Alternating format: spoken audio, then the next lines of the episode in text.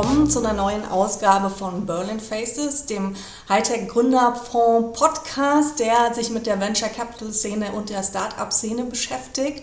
Mein Name ist Tanja Emmerling, ich bin Partnerin und leite unseren Berliner Standort. Gemeinsam mit meinem Kollegen Martin Möllmann sprechen wir mit den relevanten Partnern der Startup Szene. Heute habe ich einen ganz besonderen Gast bei mir. Sie war sehr lange Jahre im Deutschen Bundestag, hat zwei Ministerien geleitet, sowohl das Ministerium für Justiz als auch Wirtschaft und Energie und ist aber seit Jahren auch in der Start-up-Szene unterwegs als große Förderin und Expertin. Herzlich willkommen, Brigitte Zypres. Hallo Tanja. Du kommst ja eigentlich aus ähm, dem juristischen Bereich. Magst du einfach mal für, für unsere jungen Hörer erzählen, wie dein Werdegang ist in die Politik und dann von der Politik in die Start-up-Szene hinein? Mhm. Gerne. Ich habe äh, Jura studiert und habe dann eine Verwaltungslaufbahn begonnen. Das heißt also, ich war zuerst tätig in einer Staatskanzlei. Das ist die Verwaltungsbehörde eines Ministerpräsidenten in den Ländern. Und äh, bin von da aus dann als wissenschaftliche Mitarbeiterin am Bundesverfassungsgericht gegangen und dann wieder in eine Staatskanzlei, allerdings in eine andere. Ich war zuerst in Hessen und dann bin ich nach Niedersachsen gegangen zu Gerhard Schröder, der damals dort Ministerpräsident war und bin dort in der Staatskanzlei für Verfassungsrecht Referatsleiterin geworden. Also ich hatte einen äh, Werdegang äh, im Rechtsbereich und spezifisch im Verfassungsrechtsbereich. Ähm, als Schröder Kanzler wurde, bin ich mit ihm auf die Bundesebene gewechselt und war dann im Innenministerium erst Staatssekretärin. Und in dem Zusammenhang 1998 habe ich dann auch näher Kontakt bekommen zur Digitalisierung und zu dem Internet und allem, was dazugehört. Äh, da war ich nämlich auf einmal dafür zuständig, dass äh, die IT der Bundesverwaltung funktionierte. Und es stand ja damals an der Umzug zwischen Bonn und Berlin. Wir haben dann mal als erstes die Entscheidung getroffen, dass jeder und jeder dann in Berlin auf dem Schreibtisch einen Computer haben sollte. Das war damals ja keineswegs selbstverständlich. Gab auch riesige Konflikte mit den Betriebsräten und Gewerkschaften, weil die sagten, ab 40 eigentlich ist das schon keinem mehr zumutbar, dass man sich mit solchen neuen Technologien beschäftigt. Und ähm, naja, wir haben das dann umgesetzt und ich habe mich eben in dem Zusammenhang dann auch an die ersten Programme gewagt. Bund Online 2005 war unser erstes Programm, mit dem wir den Bund digitalisieren wollten. Und ähm, seitdem hat mich dieses Thema eigentlich nicht mehr losgelassen. Ich habe mich immer wieder, auch als ich Justizministerin war, mit Digitalisierung beschäftigt. Und ähm, dann auch später im Wirtschaftsministerium bin ich ja extra nochmal hingegangen, um IT und Mittelstand besser zu verzahnen. Also das ist wahr und ist mir heute auch noch ein Anliegen, dass die mittelständischen Unternehmen in Deutschland stärker realisieren, was für ein Wechsel tatsächlich durch Digitalisierung passiert. Ich weiß, du hast mit die Startup Nights in, ins Leben ja. gerufen. Das ist ja sozusagen ein Connect zwischen Corporates und Startups. Ähm, wir beim Heiter Gründerfonds haben ja auch so ein bisschen Geschichte damit drin. Wir sind ja auch mit ganz wenigen Corporates in den ersten Fonds gestartet, haben inzwischen im laufenden Fonds über 30. Wie siehst du dann die Entwicklung? Funktioniert denn diese Zusammenarbeit zwischen Corporates und Startups besser schon oder ist da noch deutlich mehr Entwicklungsbedarf? Äh, sie funktioniert definitiv besser. Es gibt inzwischen ja auch viele Mittelständler, also gerade die Familienunternehmen, die erkannt haben, wie wichtig das ist für die Fortentwicklung des Unternehmens und ja auch eigene äh, Accelerator oder eigene Fonds haben, in denen sie investieren, je nachdem, gibt ja ganz unterschiedliche Modelle da, wie sie sich an die Startups ranwagen. Es gibt auch ein Startup, Glass Dollar, äh, die inzwischen tatsächlich diese Vernetzung machen, also die Corporates, ähm, quasi als Kunden haben und denen die Start Startups vor, äh, zuführen oder mit denen bekannt machen, die sie tatsächlich brauchen für, die, für ihre Weiterentwicklung. Also da hat sich eine Menge getan, ähm, aber besser geht immer. Ja, ich hatte gelesen in einem Interview, wo du auch dazu aufrufst, dass mehr Kapital reingehen muss, dass nicht nur der Staat sich dort engagieren kann. Da ist ja auch viel passiert. Es gibt ja viel mehr private Fonds, viel mehr Angel-Initiativen. Also es ist ja schon mhm. einiges an Kapital. Siehst du trotzdem noch was, wo mehr zu tun ist? Sollte beispielsweise der Mittelstand mehr vielleicht im Exit-Markt als Käufer agieren oder auch noch stärker dort investieren? Wo, wo siehst du noch Bedarf, wo hm. eigentlich sich Kapital engagieren sollte? Ähm, also generell gilt, dass es ja bei uns immer noch so ist, dass in den Phasen dann, wenn man mehr als eine Million Kapital braucht, dass es da immer noch ein bisschen eng wird. Ähm, das heißt also, da ist noch Luft nach oben. Der Hightech Gründerfonds hat ja da dankenswerterweise auch äh, jetzt eine Fazilität aufge aufgelegt. Ähm, aber im Moment würde ich mal ehrlich sagen, nach meinen allerneuesten Erfahrungen kann ich nur sagen, man muss den Mittelstand vor allen Dingen ermutigen, jetzt dran zu bleiben und nicht im Zuge der schwierigen wirtschaftlichen Situation zugegebenermaßen ähm, zu sagen, ach nee, jetzt lasse ich mal besser von allem die Finger und mache gar nichts mehr. Äh, das beobachte ich im Moment jetzt gerade ganz aktuell. Und da kann ich allerdings wirklich nur sagen, das wäre, glaube ich, das falsche Signal äh, wenn man mm, das dass machen viele würde. verhalten sind aktuell und sich eher mm. zurückziehen, als jetzt genau. nochmal ins Risiko zu gehen. Du hast ja in dieser ganz langen Laufbahn wahrscheinlich viele, du bist ja auch nach der Dotcom-Blase mit in den Ministerien gewesen, mm. viele Krisen miterlebt. Was würdest du denn von Start-up-Seite den Start-ups raten, wie sie mit der möglichen Krise umgehen sollten? Naja, die Startups haben ja teilweise schon Krisen. Also es gibt ja doch schon eine ganze Menge, die schon von Corona betroffen waren, weil ihr Geschäftsmodell eben auf alle die gerichtet war, die von Corona, äh, vom Corona-Lockdown besonders betroffen waren. Und es gibt natürlich jetzt die Probleme mit äh, Kapital äh, generieren. Äh, man kann denen eigentlich nur raten, steht zu eurem Geschäftsmodell, ähm, konsolidiert euer Unternehmen. Also eines der Startups beispielsweise, in die ich investiert habe, hat gerade die Hälfte des Personals entlassen müssen, ähm, weil das einfach die Maßnahme war, um die Insolvenz zu vermeiden. Ähm, das ist natürlich alles nicht schön, aber man kann nur sagen, macht das, steht es durch und es werden auch wieder bessere Zeiten kommen. Mhm. Es gibt ja auch ein Thema, für das du dich ganz, ganz stark engagierst, nämlich Gründerinnen und weiblich geführte Unternehmen. Du bist ja bei Encourage Ventures engagiert mit AUXO und ganz viele Initiativen. Warum ist dir das Thema so wichtig und wo siehst du da Entwicklungsbedarf oder haben wir damit schon einen Schritt geschafft? Was, was sollte noch passieren, um mehr Gründerinnen in den Markt zu kriegen? Generell gilt ja, dass wir mehr Frauen in äh, verantwortungsvollen Positionen in Deutschland brauchen und äh, wir brauchen sie eben auch als Unternehmerinnen. Äh, wir können gar nicht darauf verzichten, dass äh, die Ideen von Frauen nicht auch realisiert werden, weil sie eben tatsächlich das Leben auch in ganz vielen Fällen besser machen. Das ist ja, viele der Startups von Frauen werden ja auch aus Erfahrung gegründet und ähm, erleichtern dann tatsächlich das Leben anderer. So, deswegen ähm, glaube ich, dass es, oder setze ich mich dafür ein auf jeder Ebene, dass Frauen äh, endlich die Hälfte des Himmels bekommen. Den haben sie für meine Begriffe immer noch nicht. Und in der Startup-Szene gilt, ähm, also da, wo es tatsächlich um Tech-Startups geht, äh, da ist der Frauenanteil noch immer mit 16 Prozent viel zu gering.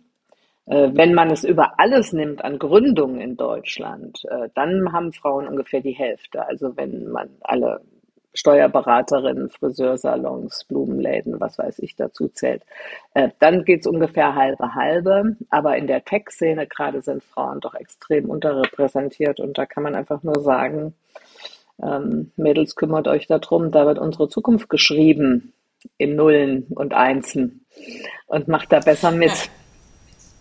Und, äh, du bist selber engagiert, magst du noch mal sagen, in welchen Initiativen du unterwegs bist in dem Bereich? Na, du hast es gerade gesagt, ich bin äh, bei Auxo und mit, äh, und mit Auxo, ähm, nein, ich bin bei Auxo investiert, äh, mit anderen zusammen und ich bin bei Encourage Ventures äh, allerdings nicht investiert, sondern da arbeite ich dann eher als Mentorin oder als Begleiterin oder als Türöffnerin oder wie auch immer, was da erforderlich ist.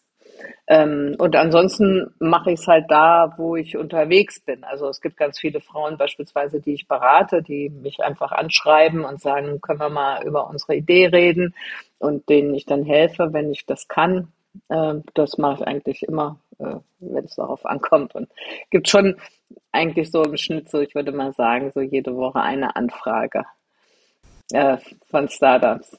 Das ist äh, ich, eigentlich ein hochrelevantes politisches Thema. Hat dich nicht gereizt, dann doch wieder in die Politik zurückzugehen und zu sagen, ich engagiere mich jetzt da, weil ich da viel mehr treiben kann? Oder sagst du, nee, eigentlich auf meiner privaten Ebene kann ich viel mehr erreichen, weil ich direkt einen Impact habe? Na, ich hätte natürlich als Ministerin mehr erreichen können, noch, äh, als ich es jetzt erreichen kann. Das ist gar keine Frage. Aber äh, die Zeit warum? Ich war ja dann äh, im Rentenalter. Ähm, und äh, von daher hat sich die Frage nicht gestellt. Wo, wo würdest du aktuell Deutschland in dieser ganzen Innovationsszene verorten? Also sind wir international gut aufgestellt? Da geht es ja in vieles nicht nur Gründerin und sozusagen die Hälfte der Unternehmen voranzubringen, sondern vielleicht auch das, was sozusagen die Brainpower ist, die Ausbildungswege in diesen ganzen technischen Bereichen. Können wir da mithalten? Wo würdest du insgesamt unseren Standort verorten? Ähm, beziehungsweise wo, wo, sind wir da in der Entwicklung gelandet, wenn du auch auf deine früheren Engagements zurückschaust? Hm. Ja, irgendwie ist das im Moment so ein bisschen bittere Bilanz, finde ich, die ich da ziehen muss, ne? weil ähm, man kann ja hingucken, wo man will. Man muss einfach sagen, Deutschland fällt überall zurück. Und ähm, das ist schon nicht so schön. Jetzt fragt man sich dann natürlich auch, habe ich da selber auch Fehler gemacht? Habe ich da irgendwas übersehen? Ähm, wir haben bei vielen Themenfeldern, sag mal, das Stichwort Industrie 4.0 oder sowas, haben wir ja schon lange Initiativen gemacht, haben dafür geworben, dass die Verknüpfung zwischen Digitalisierung und ähm, klassischer Industrie schneller und besser stattfindet. Ähm, das ist uns teilweise auch geglückt, aber eben in Teilen auch nicht. Aber es ist halt so, man kann die Sachen ja nicht hundertprozentig verordnen, sondern man kann immer nur Informationsangebote schaffen. Ähm, wir haben das ja gemacht mit diesen Kompetenzzentren in Deutschland, die wir gebaut hatten. Vor, das ist ja auch schon alles wieder zehn Jahre her.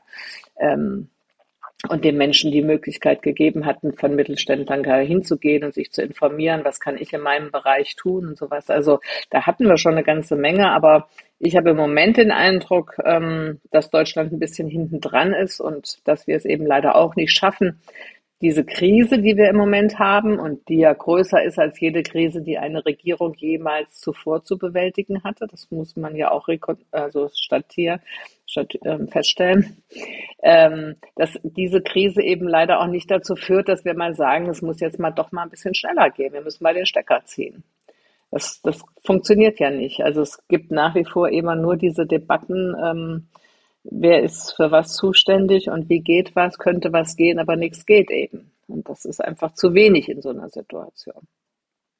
Hm, da kommt halt die Frage, was kann man selber tun? Wir sind ja aus dem unternehmerischen Bereich und wahrscheinlich ist da jeder auch selber gefordert, das Ganze so ein bisschen nach vorne zu treiben.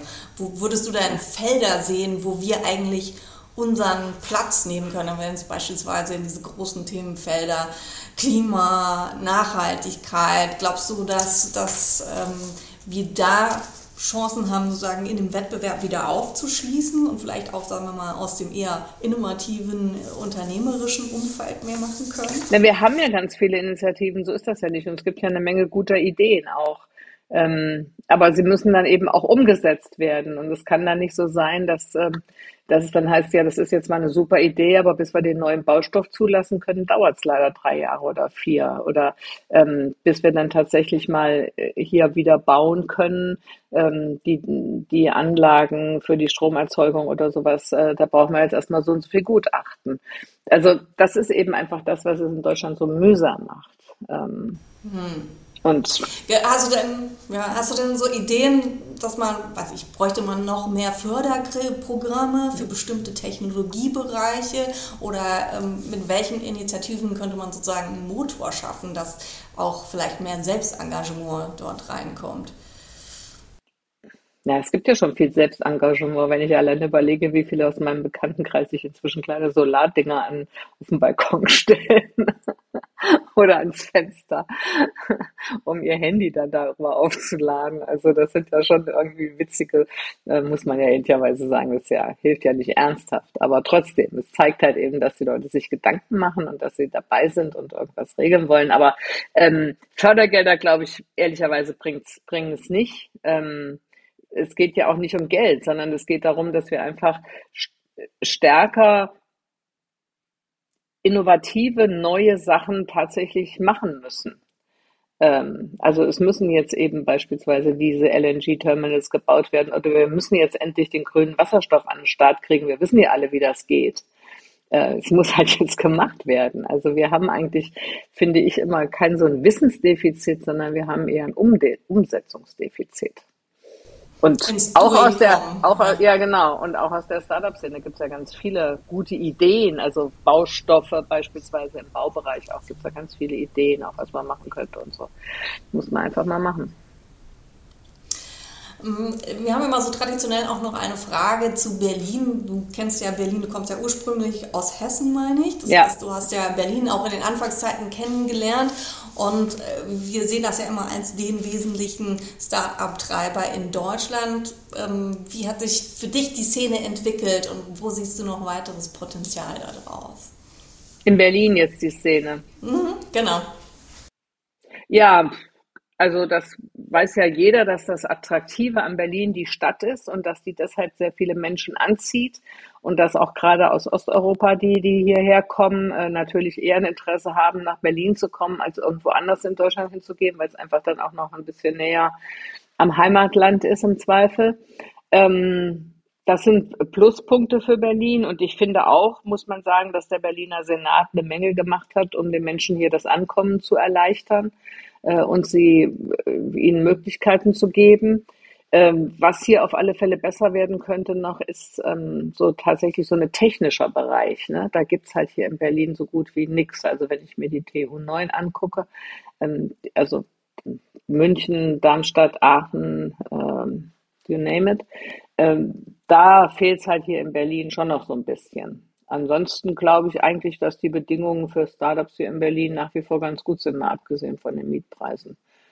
Ja, wir sind ja immer so ein bisschen im Battle mit London, Paris, auch sozusagen die Nordics, die so kommen. Also du glaubst, wir haben da ganz gute Chancen, unsere Position im Ranking auch zu halten.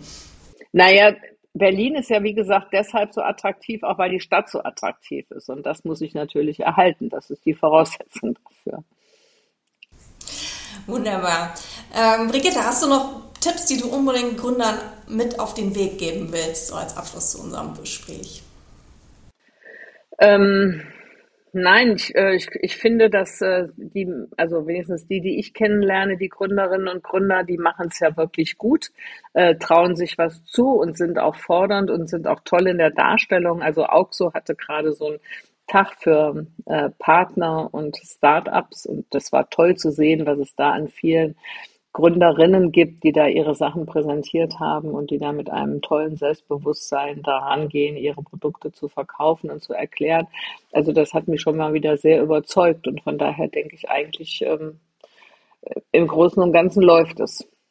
Das ist auch ein positiver Abschluss. Brigitte, ich danke dir ganz herzlich, dass du nochmal so einen umfassenden Blick ja. auf die Szene mit uns geteilt hast. Ja, Herzlichen gerne, Dank. Tanja. Ja, okay. Alles Gute.